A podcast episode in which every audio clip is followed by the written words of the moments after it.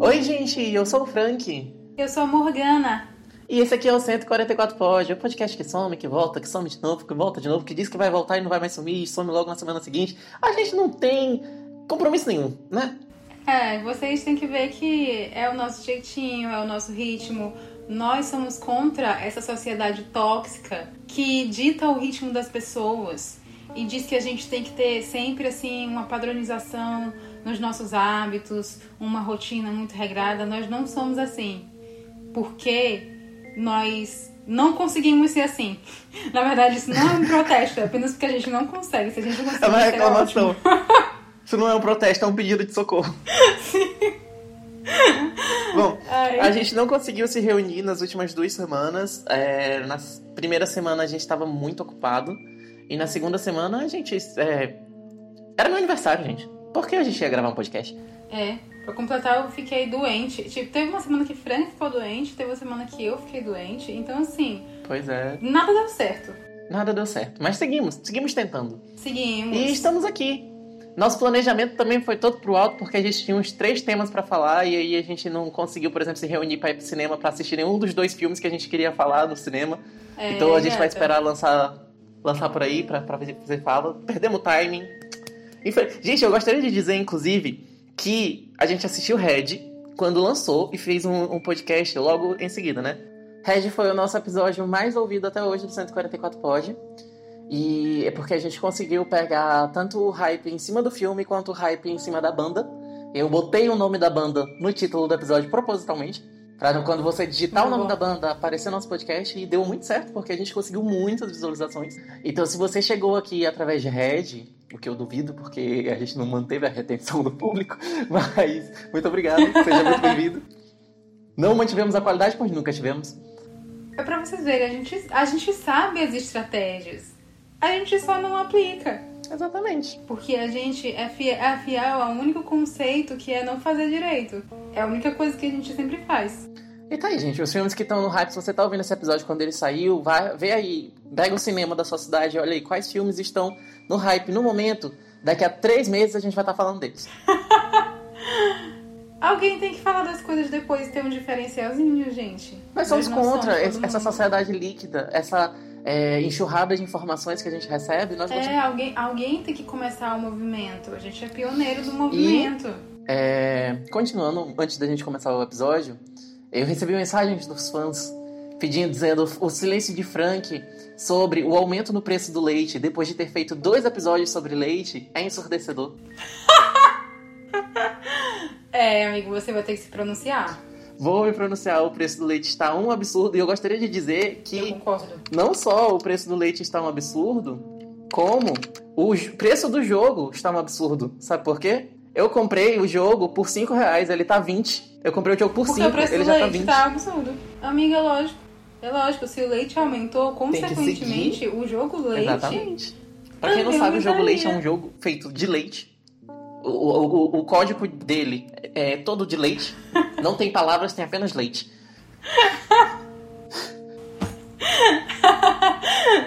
É, fazer o É, quê? tem Algumas que- pessoas inovam Tem e. suas consegui- e A inovação Tem ela traz muitas consequências. consequências. A gente pensa assim, nossa, vamos ser inovador disruptivo, quebrar os paradigmas da sociedade.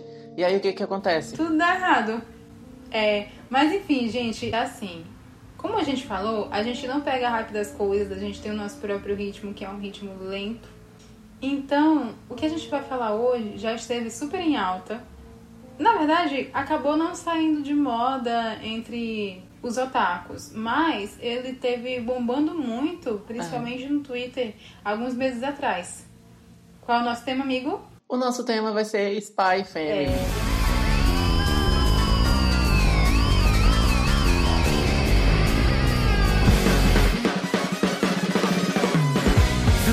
O anime que bombou em todas as redes sociais, como basicamente assim, eu acho que foi o anime da temporada passada, basicamente. É, o anime que tem uma assassina, uma telepata e um pai que veste calcinha. Esse foi o maior bite que eu já vi, entendeu? Porque Eu também. Eu fiquei muito revoltado. A gente precisa comentar sobre isso durante o É. episódio. Mas vamos primeiro falar sobre o que é Spy Family. Spy Family, ele é um mangá escrito por Tatsuya Endo, que eu particularmente não conhecia, ele tem duas outras obras. Eu vou falar aqui o nome e você me diz se você conhece ou não. Valendo. Chista e Geka Bijin. Não conheço. Ótimo, estamos no mesmo É. barco. Eu, eu, eu nunca ouvi falar nem, nem do autor de Spy Family. Na verdade, é, é- acho que é a primeira vez. É, eu também nunca tinha ouvido o nome dele É a antes. primeira vez que tô ouvindo agora, com o Frank falando. Literalmente agora, porque antes eu não tinha pesquisado. Eu ainda não comecei a ler o mangá, realmente só vi o anime, então. Eu até, assim, eu fui atrás depois que, pra ver onde que o. até onde foi adaptado, mas eu não comecei a, a ler de verdade assim, sabe? É, e ele foi um mangá que ele lançou em março de 2019. E logo agora, tipo, três anos depois, ele já foi adaptado. E isso é, pode parecer muito tempo, mas na verdade não é, porque se vocês verem, tem mangá que só é adaptado 15, 20 anos depois. O último episódio que eu fiz sobre Jojo, eu falei que Jojo é um mangá de 1980 e ele foi adaptado em 2012. Então, assim, Amigo, assim, eu vou ter que falar. Eu não sei se fã de Jojo tem local de fala nesse negócio de coisas adaptadas não sei quantos milhões de anos depois, porque eu acho que é Jojo, sabe? É, é. Também não, não tenho nem argumentos contra. Eu não, não, não sei argumentar contra isso. Mas vamos, é sobre Jojo isso daqui que vamos falando. É um anime que ele foi lançado recentemente, né? Ele começou a ser lançado em abril desse ano. Que se você está ouvindo isso muito no futuro, esse ano é 2022. E ele foi um grande sucesso na internet. Ele foi muito falado, muito comentado. E ele é sobre o quê? Basicamente, tem dois países em guerra. E um espião é enviar um espião de um país é enviado para o outro país para deter um plano de armas. Deter uma iminente guerra, sabe? E eh, que a guerra saia do controle e eles usem causem catástrofes. Basicamente isso. Qual é o plano? Ele tem que convencer, conversar, chegar, se aproximar de um determinado deputado, vereador. Eu não lembro exatamente Pessoa da é. política importante. Uma pessoa da política, importante isso. E aí, esse cara, ele só é, ele é muito recluso e as pessoas só sabem que ele aparece exatamente em um lugar, que é no colégio dos filhos dele, do filho dele. Nos, dos filhos dele, né, na verdade, porque ele tem dois. Para isso, esse espião então vai precisar montar uma família para que ele possa botar a filha dele nesse colégio e durante as reuniões desse colégio ele ir lá e se aproximar desse cara que é muito importante. E para isso ele adota uma criança e se casa com uma mulher. Qual é a parte legal disso? Ele é um espião. A criança é uma telepata, mas ninguém sabe. E a mulher é uma assassina, mas ninguém sabe. Então a dinâmica é muito muito doida, sabe? É uma comédia muito engraçada. É, inclusive, já que Frank falou da questão da dinâmica, eu vou falar, eu vou falar que Spy Family é um, é um anime que ele quebrou muito a expectativa que eu tinha sobre ele. Se você assistiu alguns episódios nossos anteriores, que é mais especificamente o episódio de Estúdio Ghibli, você deve ter visto que eu tive uma expectativa quebrada com um certo filme e eu me decepcionei devido a isso. Agora, com Spy Family é diferente. Eu tive uma expectativa quebrada, só que o saldo no final foi um saldo positivo. Eu genuinamente gostei muito. Só que eu devo dizer pra vocês que o que eu esperava não foi o que eu vi. E o que, que eu esperava? O cara de calcinha? Também. Mas não é sobre isso que eu vou falar agora. Prometeram É, isso pra gente. eu esperava, assim, que eles três fossem tipo parte da mesma agência, sabe? Como se fosse uma agência de pessoas que lutam. Ah, eu também esperava É, isso. que fosse pessoas que lutam contra o crime e que eles. Todos os três estavam cientes da missão. Porque quando eu vi. Porque como que eu tive contato com Spy Family? Com a maioria das pessoas, vendo pessoas no Twitter comentando. Eu tentava sempre não prestar atenção nas coisas que claramente tinham muito spoiler. Então o que eu via não tinha muito spoiler, era mais uma apresentação rasa do que era o anime. E aí, por conta disso, eu tive essa impressão, porque era sempre aquela coisa do aquela apresentação básica do assassina, telepata, espião, assassina, telepata, espião. E aí eu ficava tipo, então deve ser uma coisa meio assim de agente secreto, né? Que não deixa de ser, o conceito é agente secreto. Só que eu fui pensando que era uma coisa que eles iam todos estar cientes disso e a dinâmica deles ia ser trabalhada de acordo com isso. Só que é uma coisa ainda É uma, uma coisa meio senhor e senhora Smith, né? é, só que aí no final das contas eu me surpreendi positivamente, porque eu fui com essa expectativa, mas na verdade eles não sabem, cada um deles não sabe, tipo, Só a Anya, que é a nenenzinha que é telepata, sabe que o pai é espião e que a mãe é assassina porque ela lê mentes. Só que como ela acha que ela vai ser rejeitada caso Uhum. os pais delas descubram, então ela não fala sobre os poderes dela e também fica calada sobre o fato do pai dela ser espião e da mãe dela ser assassina. Ela é a única que sabe. Só que os pais não leem mentes, então eles não sabem. E aí fica nessa dinâmica muito interessante entre eles três. Um tentando esconder do outro a é, sua verdadeira identidade. A Anya tentando esconder que ela é uma telepata. O Lloyd, que é o pai, tentando esconder que ele é um espião. E a Yor, que é uma mãe, a mãe, né? Uhum. Tentando esconder que ela é uma assassina. Eu também tinha essa impressão quando eu vi. Porque, assim, uma das primeiras imagens que eu tive contato de Spy Family. E na verdade, assim, eu já sabia de Spy Family há muito tempo. Porque desde que lançou o mangá eu vejo muita gente. Eu sigo muita gente do meio otaku, né?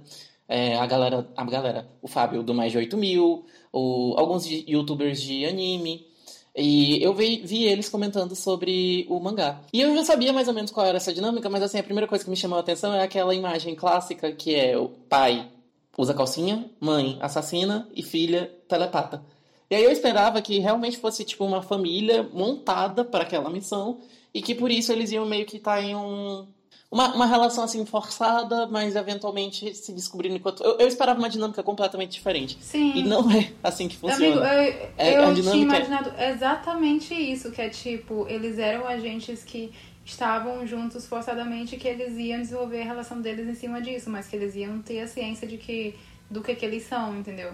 Uhum. Eu também, é exatamente isso. E aí quando a gente vê, não, foi tipo pura coincidência. Ele precisava de uma filha, ele foi no orfanato e ela enganou, a Anya enganou o Lloyd para que ela fosse adotada, porque ela conseguia elementos. Então ela queria muito sair daquele lugar e ela enganou ele para ser adotada. E depois a Anya ainda armou um pouco para os dois, pro, quando a Yor estava numa loja, e o Lloyd, che, o Lloyd e a Anya chegam nessa loja, e a Anya meio que arma para os dois começarem a conversar.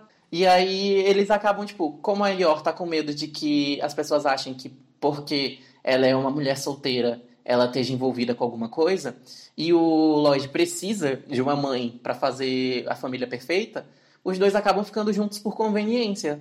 E, tipo assim, é tudo muito, muita coincidência, e todo mundo sabe ali que é uma família meio falsa, mas ninguém sabe o que um, um é, o outro é. Isso é muito legal. E é engraçado porque, assim, esse plot de família falsa é uma coisa que todo mundo já viu em alguma fanfic, gente. É uma coisa muito clichê. Só que, do jeito que foi apresentado em Spy Family, não é clichê. Justamente essa quebra do que a gente já conhecia, que era a família forçada espiã, não existe. Porque eles não sabem o que, que um e o outro é. E outra coisa, Uhum. vão acontecendo várias coisas durante é, a trama que são clichês sem ser clichês, sabe? Tipo, ah, eu preciso da, de ter uma menina aqui que é mãe da minha filha pra montar a família perfeita, tá? Só que tem uma justificativa pra isso além de só ter a família perfeita, porque ele precisa ter a mãe pra poder matricular na escola lá, porque a escola ela é toda é, conservadora, rígida. Então, é, o filho tem que ser- filho de pai e mãe, sabe? Vivos, pra poder estar matriculado lá. Então, são várias coisas que, assim, existe uma explicação pra eles acontecerem, não é o clichê pelo clichê. E isso forma uma história bem mais rica. Sim. É, E é assim, são vários clichês, mas eles são usados de maneiras diferentes, né? Uhum. Então, assim, eu, eu acho que o, o negócio principal de Spy Family é o clima do anime, ele é muito gostosinho. Pra você ver, lançado num sábado, assim, num fim de semana, você pega, assiste, já a semana toda tá cansado, chega em casa, assiste o, o episódiozinho pra descansar. Cara, é tão gostoso, tem um clima tão bom. E é tão fofo, sabe? Porque, tipo assim, todo mundo ali tá dando o seu melhor pra fingir ser uma família perfeita. Então eles acabam meio que sendo uma família muito gostosa de se assistir. Spy Family comigo teve outras quebras de expectativa além dessas que, dessa que eu falei. Como eu disse, eu saí com um saldo positivo no final das contas, eu gosto muito do anime. Mas eu vou falar sim sobre essas outras coisas que eu pensava que ia ter e na hora não teve. A Io, que é a assassina barra mãe da família, pra mim ela não teve uma participação tão ativa até agora. Não sei se depois ela tem, porque eu não li o mangá, né? Só vi adaptação em anime até agora. É, ela não teve uma participação tão ativa quando eu, quanto eu achei que ela teria. E é, eu gosto muito do design de personagem dela. O arquétipo da Io é o arquétipo que eu queria ter, sabe? Que é literalmente pessoa fofa que na verdade assassina os outros. O episódio que ela é apresentada, ela ainda. Eu acho que ela demora assim uns dois episódios para aparecer, ela só aparece lá pro terceiro. Que ela é apresentada, que ela tá lá cometendo assassinatos e sendo bonitona. Nossa, eu me apaixonei completamente por ela. E eu queria que ela aparecesse mais. Mesmo ela sendo tendo essa característica de personagem assim mais bobinha e tudo, eu gosto muito dela. E acaba que ela não aparece tanto assim, porque fica muito focado no, no Lloyd, porque no final das contas a missão de ter uma família e matricular uma criança é uma missão dele.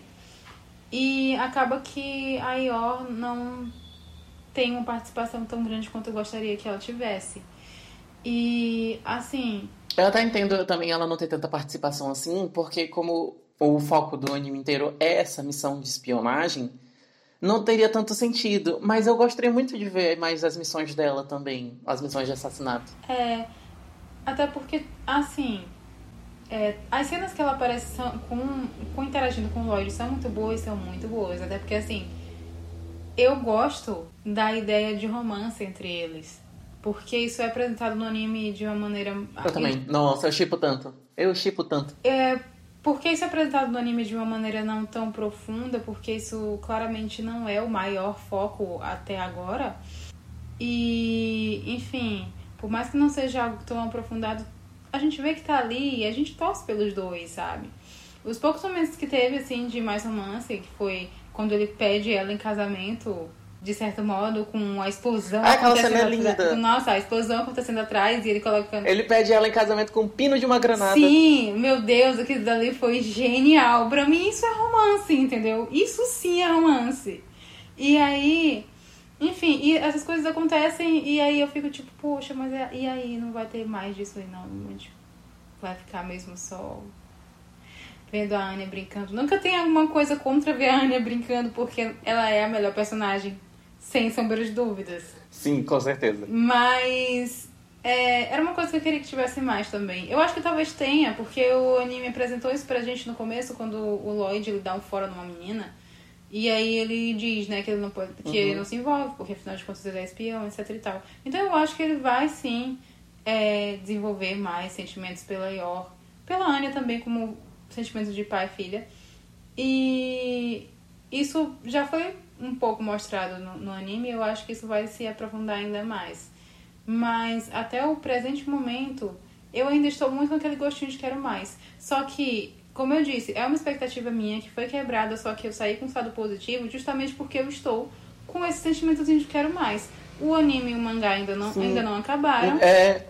Ainda tem muita coisa para acontecer, sabe? Não posso dizer que eu tô decepcionada com isso. E também, eu também tenho muito esse gostinho de quero mais ver eles se interagindo. E eu também quero, principalmente, que surja ali uma relação entre eles, tanto do Lloyd quanto da York, uma relação romântica, quanto dos dois para com a Anya, uma relação de, de pais com filha, sabe? Isso. Eu quero muito ver uma família realmente se formando. Me dá vontade de continuar assistindo. Porque se tem uma coisa que me incomoda muito em animes, inclusive, é quando. Eu tô lembrando. Eu, eu acho que é Toradora que demora duas temporadas para eles darem a mão.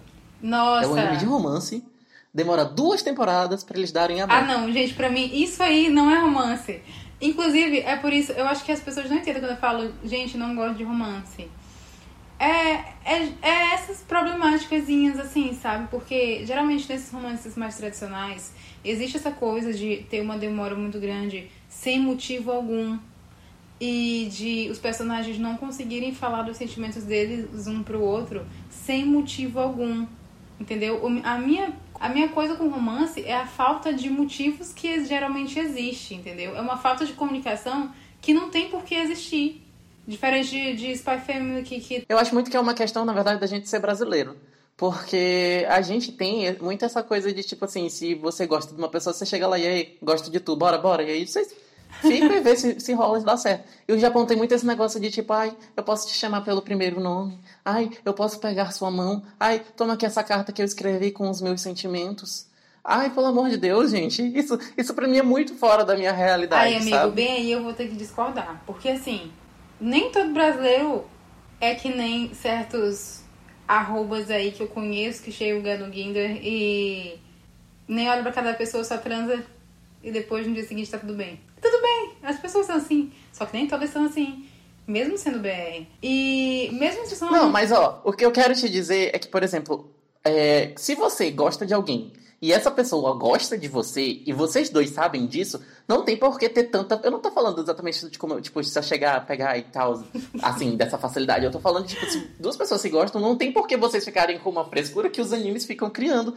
Claramente os dois ali se gostam e ficam super travados, olhando um pro outro. Ai meu Deus, não, ai meu Deus, ai meu Deus. Ai... Gente, Amigo, por favor, mas que eu quero- tenha santa paciência. Amigo, mas o que eu quero dizer é que, assim, na minha opinião, o problema não é exatamente esse negócio de coisa fofinha de ai, meu Deus, e, e tímidozinho, etc e tal. Não é esse problema. O problema é se isso tem uma justificativa pra acontecer que me convença e como isso é contado, sabe? Porque, por exemplo, eu vou pegar um, um grande clichê que é o relacionamento da Sakura de Sakura Card Captors com o Choran. Que são duas crianças e que eles só descobrem que se gostam depois. Antes, ambos têm um crush enorme no Yukito, que eu inclusive gosto muito disso, porque o Choran é o ícone bi. e aí, enfim, é um romance que ele não tem realmente ali um romance romance, sabe? Porque, até porque são crianças.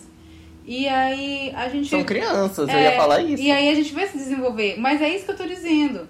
Existe ali uma narrativa que me convence, o modo como as coisas acontecem faz sentido, tipo, não é, ai nossa, eu já adoro o Choran, como às vezes acontece em alguns animes, que simplesmente você olhou, bateu e, e nossa, é amor da minha vida. Não é assim que acontece. Eles começam ali amigos, eles tinham crush na mesma pessoa antes.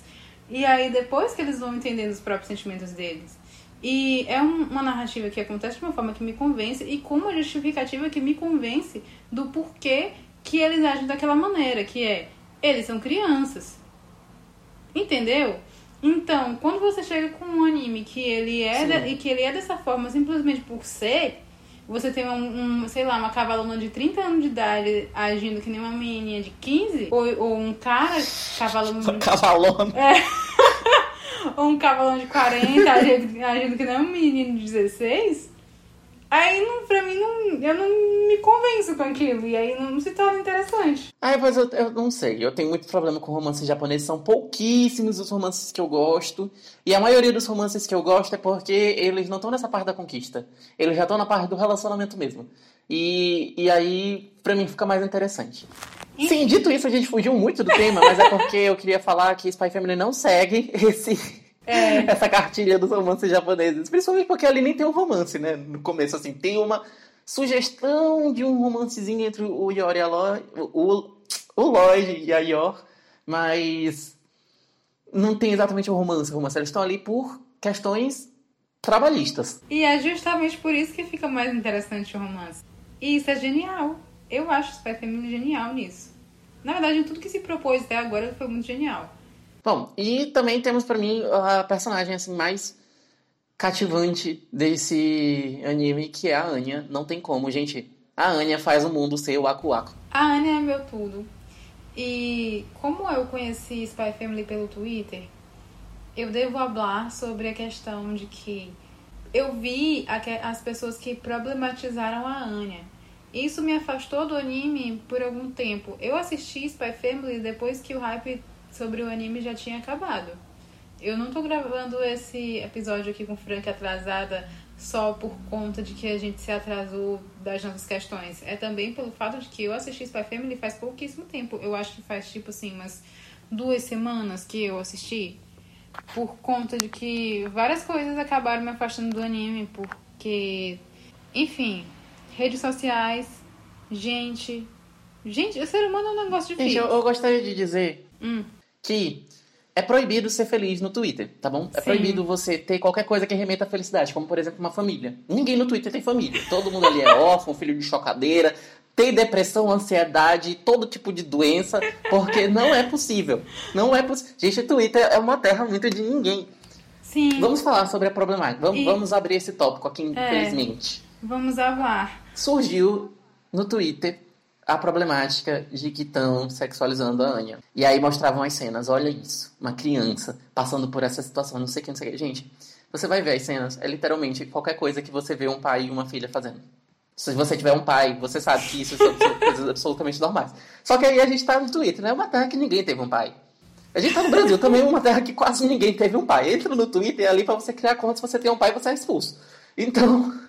É, gente. E assim, quando eu vi esse, tu esse tweet que viralizou, dava pra ver nas fotos, porque afinal de contas eu tenho um pai, que eram coisas normais. Só que isso me afastou do anime porque eu fiquei assim, meio que. Sabe quando você vê uma coisa que tem um fandom muito chato e aí você meio que acaba se afastando? Tipo, quer dizer. Opa! Vou ter que cortar isso. É... Opa, opa, censura! Mas enfim, sabe quando você vê um nicho que você até acha que pode ser legal, mas que tem um fandom meio estranho e aí você acaba se afastando da obra por conta disso, mesmo que você esteja vendo ali um spoilerzinho da obra e você esteja achando, hum, isso aqui não tem nada demais. Foi tipo isso que aconteceu comigo. Eu vi as pessoas começando a problematizar muito e aí eu meio que entreguei para Deus. Eu fiquei assim, eu vou assistir isso aqui quando ninguém mais estiver assistindo, que aí eu não vou ter que me preocupar tanto com o doido quando estiver comentando alguma coisa no meu Twitter ou coisa do tipo. E, de fato, gente, não existe essa problematização que criaram aí em cima da Anya. Eu entendo que é um tópico muito relevante e que é um problema, sim, de. Nas obras japonesas. De obras japonesas. É um problema muito grande essa questão de Lolita, etc e tudo. Se a gente for abrir para falar desse tópico, a gente vai ter que falar muita coisa. E, e sim, eu sou muito contra essa sexualização uhum. de crianças e desse negócio de sexualizar em criança e dizer que não, é porque é uma criança que na verdade é um dragão que tem cento e não sei quantos mil anos, ele sim, só tem essa sim. aparência. Gente, de hoje em dia eu não consigo mais ver uma coisa que você tenha, tenha essas desculpinhas. Tem um anime. Não sei se eu esse tópico aqui. Não vou abrir, vou abrir, já tô é. Vendo, né? Ninguém ouve nosso podcast também. Os atacam vão me atacar. Tem um anime chamado Monogatari, que eu gosto, gostava muito. Só que ele tem exatamente esse problema. Tem duas personagens, que é a Hachikuji, que é uma garota de 13 anos, basicamente. Só que aí tem o coisa, ela é um fantasma que tem mais de 100 anos. E tem a, a Sarah Lorion, que é uma vampira que tem mais de mil anos, mas tem a aparência de uma garota de 8 anos. E aí, óbvio que elas estão em situações sexualizadas, óbvio que tem todo um contexto erótico em volta delas. Eu fui tentar reassistir, eu assisti isso quando eu era, tipo, 14 anos, sabe? Pra mim tava de boa. Eu fui tentar reassistir, reassistir não, fui tentar continuar assistindo agora, eu acho que já com meus 23, 22 por aí. Não consegui. Não consegui. Eu tava olhando para aquilo pensando, meu Deus, que nojo. Não dá, não desce pra mim não, infelizmente vai ficar muito com Deus. E eu não consigo ver essas coisas. Mas, é, como Morgana falou, se a gente for entrar nesse tópico, a gente vai se estender aqui, esse podcast vai bater 5 horas de duração. Não é essa a nossa intenção, principalmente porque não é nem esse o tema. Eu só gostaria de dizer que não é o caso de Spy Family. As cenas que a galera tá problematizando, eu vi principalmente problematizando duas cenas. Foi a primeira, a cena que o Lloyd carrega a Anya. Ele literalmente pega na cintura dela e bota ela pra cima. Se você for assim, sei lá, num, num parque, você vai ver 20 pessoas fazendo isso com seus filhos, tá bom? E aí você chama a polícia para essas 20 pessoas. Se você quiser, você que entre na justiça. E que aí a justiça vai botar você no manicômio porque você tá doido. E a segunda cena foi o Lloyd tava deitado no sofá dormindo e a Anya, tipo, levantou o braço dele, deitou e começou a dormir junto com ele. E aí a galera, meu Deus, como que pode? Cara, e pra mim uma, foram cenas assim tão bestas, corriqueiras, que eu nem me lembrava. Quando eu fui assistir, eu fiquei tipo. Né, nem fiquei tipo. É, eu terminei de assistir e depois eu fiquei, tá, mas quando que aconteceram aquelas cenas que colocaram no print? Porque. Uhum, sim. Você nem percebe, pô. É uma coisa tão natural que, tipo, a galera tá. Gente, a militância tá doida. A mili... É, Paulo Guedes, por favor, gere empregos. O povo não tem o que fazer.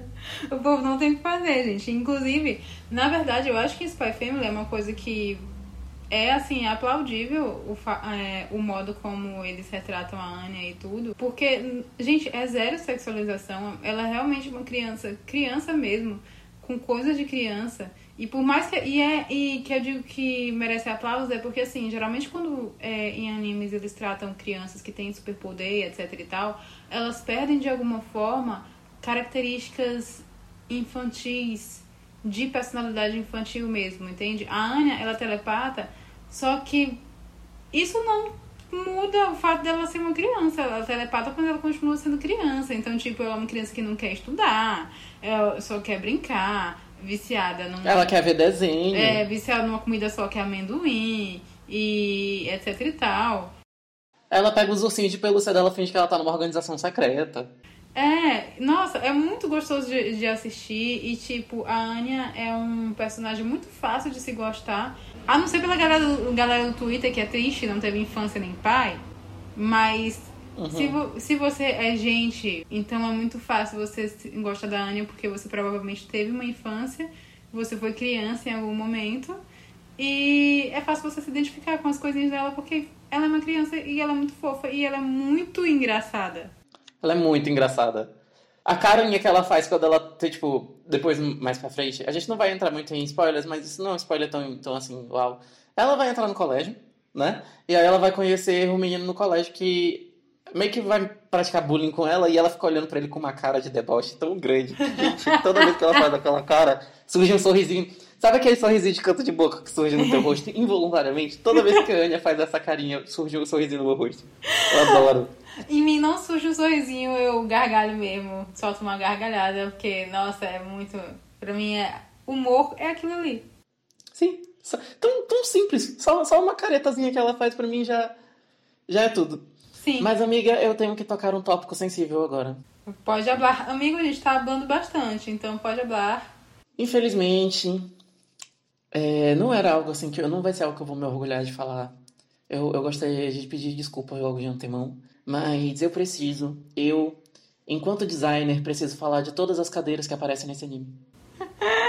Vai lá, amigo. A nossa professora vai estar muito Gente, orgulhosa. Eu gostaria primeiramente de mandar um beijo pra Caracas, que foi nossa professora de História do Design, que fez a gente decorar cadeiras. E por causa disso, eu sei que a cadeira que aparece no volume 1 de Spy Family é uma Le Corbusier.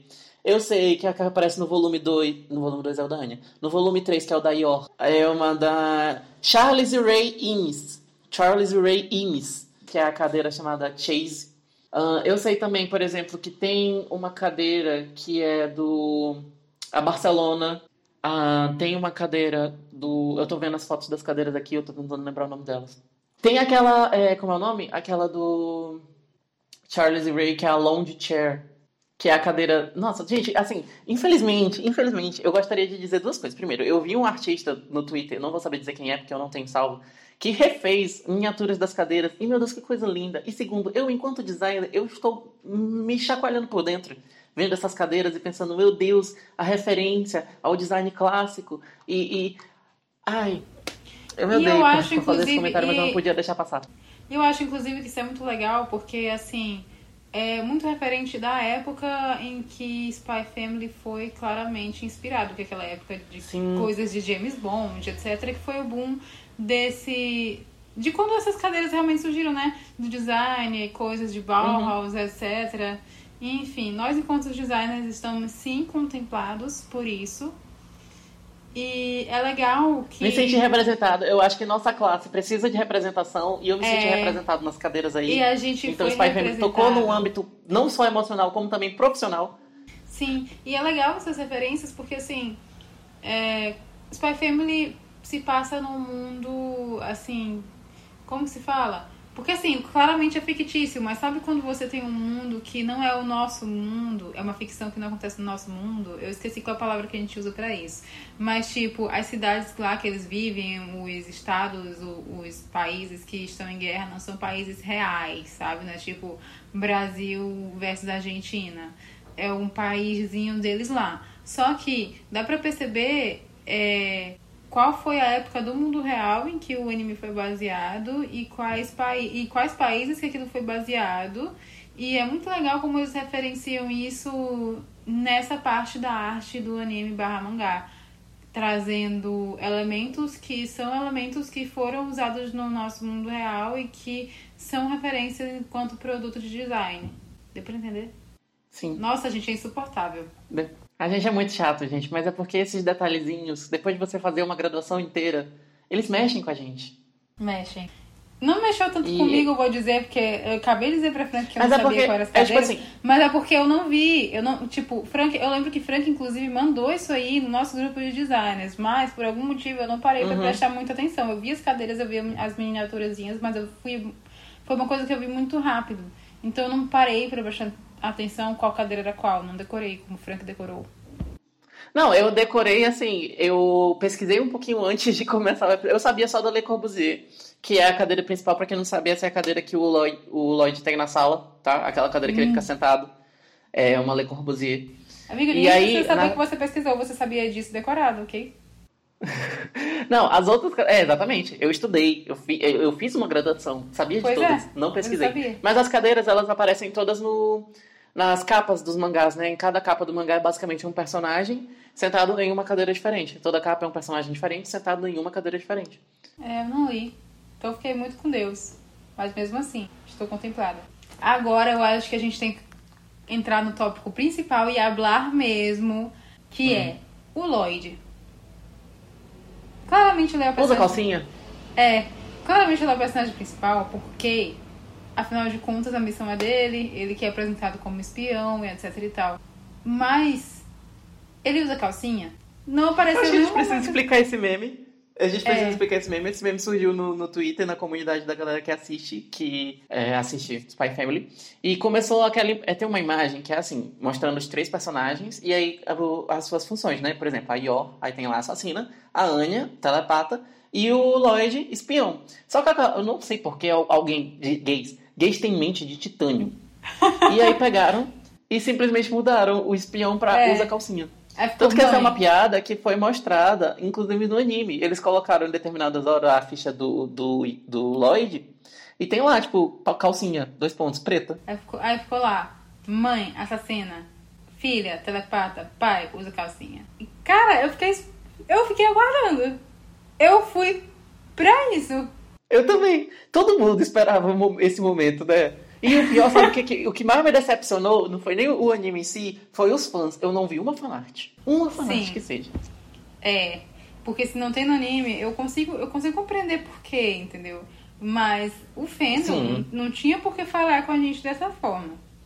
Agora sim, como eu, eu realmente fui através desse meme, eu não esperava que o Lloyd fosse, tipo, o personagem principal. Até porque, assim, eu, eu tinha aquela impressão que eu falei no começo do episódio de hoje, que era que os três eram, tipo, da mesma empresa. Empresa, agência, sei lá, como é que é, coisa de espião. Eram do mesmo coisa, só estavam juntos por conta da missão e eles tinham ciência dos seus papéis. Então eu pensava que os três tinham a sua carga de protagonismo, sabe? Não que não, não, que não tenham, né? Mas é, na dinâmica de Spy Family, do modo como a história é contada, dá pra perceber que o Lloyd, ele é, sim, o personagem principal, sabe? E é, isso é ruim, isso atrapalha? Não, na verdade, é bom dentro do que tá ali proposto. Funciona. E o Lloyd, ele é um personagem que ele é carismático dentro do que ele é, sabe? É um carisma diferente do da Anya, por exemplo, que a Anya é nenenzinha, burrinha, engraçada. Ele é gostoso, sério, espião. Mas justamente por conta disso que ele é legal e carismático, entendeu? Eu esperava que ele fosse uma pessoa um pouco mais descontraída por conta dos memes de usar calcinha, sim. Mas eu não saí triste pelo modo como ele é de verdade. Também não. Eu gosto muito de todos os personagens, na verdade, pra mim a dinâmica entre todos eles funciona muito bem. Até mesmo um personagem que não é, é coisado, que é o, um secundário, que é o. O cabeludo lá. O descabelado? O descabelado, isso. Eu acho ele um Gosto personagem muito muito, engraçado. Sim, gosto muito dele. Sim. Então, pra mim, funciona bastante a dinâmica entre os personagens principais. Todo mundo ali tem uma. Não tem nenhuma pessoa que eu acho que seja essa, nossa, insuportável. Até mesmo as crianças, como por exemplo o Damien. O Damien. É Damien, né? E, nossa, eu amo! Eu amo! adoro ele. E ele é tipo, ele é pra ser o babacão da escola, mas ele é muito legal. Ele é muito fofo. Nossa, é porque dá pra perceber que é coisa assim, é, de dinâmica infantil mesmo. Que é Uhum. tipo o nenenzinho tendo o seu primeiro crush numa nenenzinha da escola. É e ele não fofo. sabe como agir. É, nossa, é muito fofinho. É muito fofo. Gente, é todo mundo ali muito legal. Tudo, tudo ali é muito legal. Agora eu vou ter que hablar uma coisa de um personagem que eu não gosto. Não sei se depois vou gostar, mas pelo menos por enquanto ele é o único personagem de Spy Family que, assim, dentro do tanto que eu gosto dos outros, eu posso dizer que eu não gosto dele. Que significa que, assim. Por que, que eu tô falando dessa forma? Porque isso não significa que eu de fato não não gosto, sabe? É só que eu vou menos com a cara do que eu vou com os outros, porque eu gosto de todos os personagens do Spy Family. Enfim, quem é o personagem? O irmão da Yor. Por quê? Sim. Porque, ele tem assim, uma problemática ali. porque assim, é, eles me convenceram do porquê que ele é tão apegado a Yor e porquê que ele é, tem essa personalidade. Essa, não sei nem se. É um distúrbio de personalidade, não é nem dizer assim, ele tem essa personalidade doida. É, é esse distúrbio de personalidade que ele tem. Eles me- convenceram sim, por conta de que é, eles têm um, um passado, a Yor e ele tiveram um passado bem difícil, sem os pais. A Yor chegava toda coberta de sangue em casa pra é, poder sustentar ele, ela criou ele sozinha. Então, tem motivos pra ele ser assim? Tem. Me convenceu? Me convenceu. Só que assim, os outros personagens, eles é, não entram tanto em estereótipos de personagens japoneses que a gente está acostumado. E o irmão Sim. da Yor, ele entra muito naquela cara- Muito. característica de yanderezinho, sabe? Ai, nossa, ele é muito estereotipado. Ele realmente, ele pra mim é o mais caricato ali. É, porque assim, é, a gente já viu bastante personagens como a própria Yor, que são meninas que são é, puras doces, mas, é, mas elas matam pessoas. Só que é, a Yor funciona. Ela tem algo único nela, que faz com que ela não seja simplesmente só mais do mesmo. E principalmente. Eu acho muito que, que. Sabe qual é o negócio da Yor? Uhum. É porque é o emprego dela, sabe? Tipo, ela trata aquilo realmente como se fosse um emprego, não como um lado da personalidade é o dela. E, emprego tipo, quando dela. você Diferente de algumas É, pessoas é o do Brasil dela. que estão aí des- desempregadas problematizando a Anya, a Yor tem um emprego. A Yor, ela trabalha, CLT, carteira assinada. E ela tra- trata muito isso como um emprego, sabe? Quando, tipo assim, é, quando você tá em um ambiente mais sério. Eu digo isso por nós dois mesmo aqui. A gente aqui tá falando super descontraído, fazendo piada, dizendo que odeia gay. Mas quando a gente tá em um ambiente mais sério, a gente é outra pessoa, sabe? A gente tem Olha, uma nem personalidade tanto. mais séria. às vezes, no profissional, nem sempre eu consigo ser mais séria. E eu peço perdão se você é Eu meu sou- colega de eu trabalho. e- muito. se você é meu colega de trabalho, você tá me Não, ouvindo. mentira, eu não sou tão. Acabei de lembrar uma vez que eu falei com um professor meu, tava apresentando uma palestra e eu falei que determinada marca identidade visual era zero graus. Aí ele virou assim pra mim, o que é zero graus? E aí que eu me toquei que eu falei uma gíria assim no meio da, do- da apresentação, saca? Assim, Porque, tipo assim, É, então assim, gente. é mais ou menos. Nós não, somos, nós não somos assim, nós somos quem nós somos em qualquer lugar, porque a gente não consegue. A gente não consegue, É, entendeu? separar esse, esse é outro, esse é outro pedido de socorro. Isso não é uma coisa que nós estamos nos vangloriando, a gente só queria saber fazer essa diferença, a gente não sabe. Só que a gente entende que essa diferença existe e que, algum, e que algumas pessoas conseguem fazer E que ela é isso. precisa. Aham. E que aí, olha, Ela, ela pessoa que evitaria tantos constrangimentos que eu passei assim. Sim. E, e, e entenda. E pra mim a Yor tem isso, ela tem essa, essa diferenciação de tipo, ela, quando ela tá em casa, sendo uma família, acabei de estralar meus dedos, quando ela tá em casa é, com a família, ela é uma pessoa doce, ela é uma pessoa carinhosa, porque ela é assim. Quando ela tá no trabalho dela, ela assume a personalidade que ela tem que ter de ser uma assassina. Ela não pode ser doce e carinhosa enquanto assassina. Ela tem que ser fria é. e impiedosa. E eu entendo isso como uma pessoa que, tipo, tem uma personalidade em casa e uma personalidade no trabalho e ela separa muito bem as duas coisas. Isso pra mim é normal, eu aceito ela enquanto personagem. Agora o irmão dela, eu acho caricato. É, é bem caricato. E assim, eu não sei se meu problema com esse personagem é realmente assim, do modo como ele foi colocado na história, ou não sei. Porque assim, como eu falei, a história te convence do porquê que ele é assim. Ele tem um motivo pra ser daquele jeito. E eles te mostram esse motivo, entendeu? E você, você, você compreende, só que mesmo assim, ele, esse tipo de personagem já foi tão batido, já foi tão usado, que a gente bate o olho e a gente já pensa em mil personagens que são do mesmo jeitinho. E que a gente pensa, é, cara, não aguento mais. Entendeu? Então eu acho que o problema do irmão da Yor não é nem ele em si, porque ele tem os porquês dele de ser dessa maneira. Como todo personagem de Spy Family é bem justificado. Mas é que esse tipo de personagem ele é tão usado em tudo hoje em dia que ninguém aguenta mais. Hum. Aí eu também. Eu não, não, não, sei, mas sei lá, esse lance meio incestuoso dele me incomoda um pouquinho, apesar de ter um motivo, mas bate ali na, na portinha do incesto, sabe? Me incomoda um pouquinho.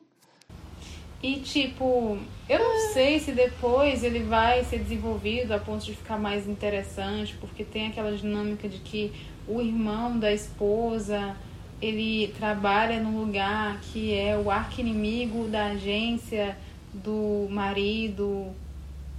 E aí eles são rivais de alguma forma, só que não sabem. No momento a rivalidade está só ali por conta de que o irmão da York, ele é meio que apaixonado pela irmã dele.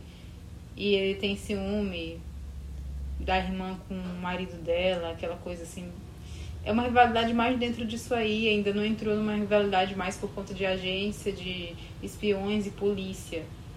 Mas se isso for desenvolvido a ponto de que isso seja mais mostrado, de ser mais agência e polícia, eu acho que aí ele pode vir a se tornar um personagem um pouco mais interessante. Mas enquanto a gente ainda tá nesse local dele ser muito apaixonado pela irmã e ficar, como o Frank falou, batendo na portinha do incesto, é uma coisa que causa um incômodozinho na gente, que não é. É. A gente que tem irmão, entendeu? Que Frank é. Eu sou filho único, não... mas mesmo assim. É. Frank não tem irmão, só que eu sou irmã dele. Pronto. Pronto. E. Amiga, a gente já se beijou.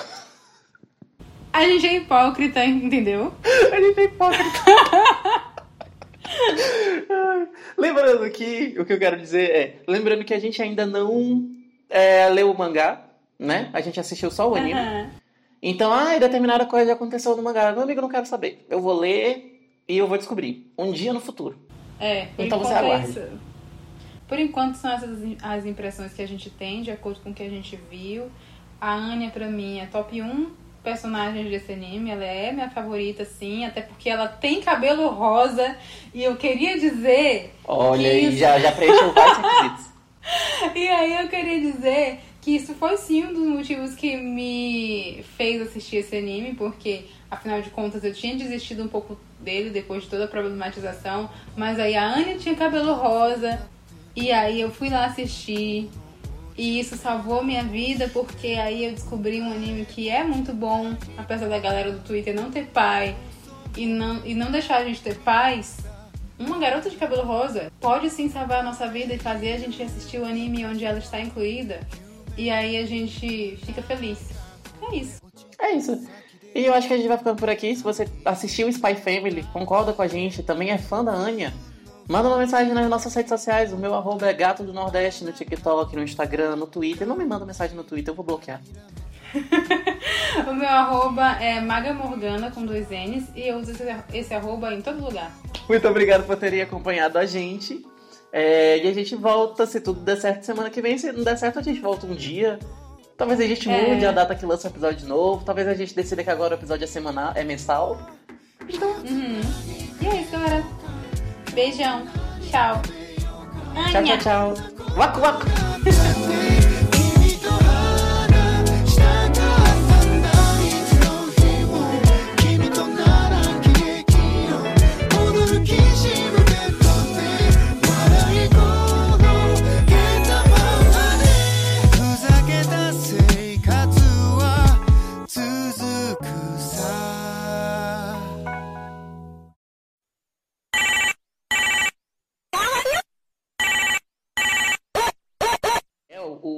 podcast mais ouvido que a gente tem. O... Meu pai tá me ligando. Oi, tio. Enquanto Frank está em ligação, eu vou dizer que nós também somos contra essa sociedade que diz que nós temos que seguir o tempo em que as coisas são lançadas. As coisas acontecem muito rápido. TikTok e Instagram fazem os jovens pensarem que 15 minutos é uma coisa que é uma eternidade. E não é assim, entendeu?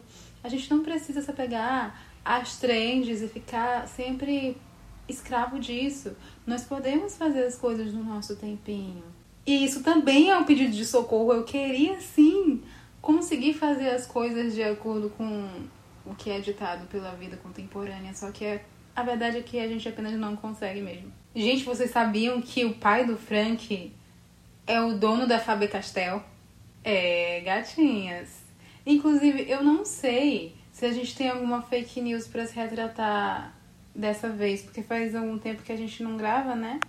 E aí eu não tô com nenhuma coisa aqui na minha mente que eu consiga dizer assim, ah, a gente mentiu. Mas vocês têm que ver que esse é o nosso jeitinho. A gente lança. A gente fala verdades e a gente lança umas fake news também. É a nossa estratégia de jogo. Cada um tem a sua estratégia de jogo. E agora eu vou esperar a Frank voltar. Mina, vocês viram que nesse verão voltou muita gente importante no K-pop. Com umas músicas muito boas, na verdade. Tipo, a Sumi lançou uma música muito boa, a Luna lançou uma música muito boa, e quem disser que é ruim eu vou ter que matar. É, Chunha, não sei dizer o nome dela direito, mas enfim. A Neon do Twice. Todo mundo lançou música de verão muito massa, entendeu? Assim, é lógico que ninguém salvou o verão como o Cista costumava fazer, mas a gente teve sim umas musiquinhas boas, um saldo bem positivo desse verãozinho coreano, então eu tô bem feliz com isso. Não sei porque eu comecei a falar disso. Eu tinha um propósito sobre o que eu comecei a falar, só que eu me perdi. É muito difícil sem Frank. Porque com o Frank, pelo menos, eu entendo para onde que a gente tá indo, mesmo que a gente esteja perdido. Eu, quando eu começo a falar sozinha, eu não sei mais o que eu tô dizendo. Fico completamente com Deus. Acho que ele tá voltando. Oi, amigo.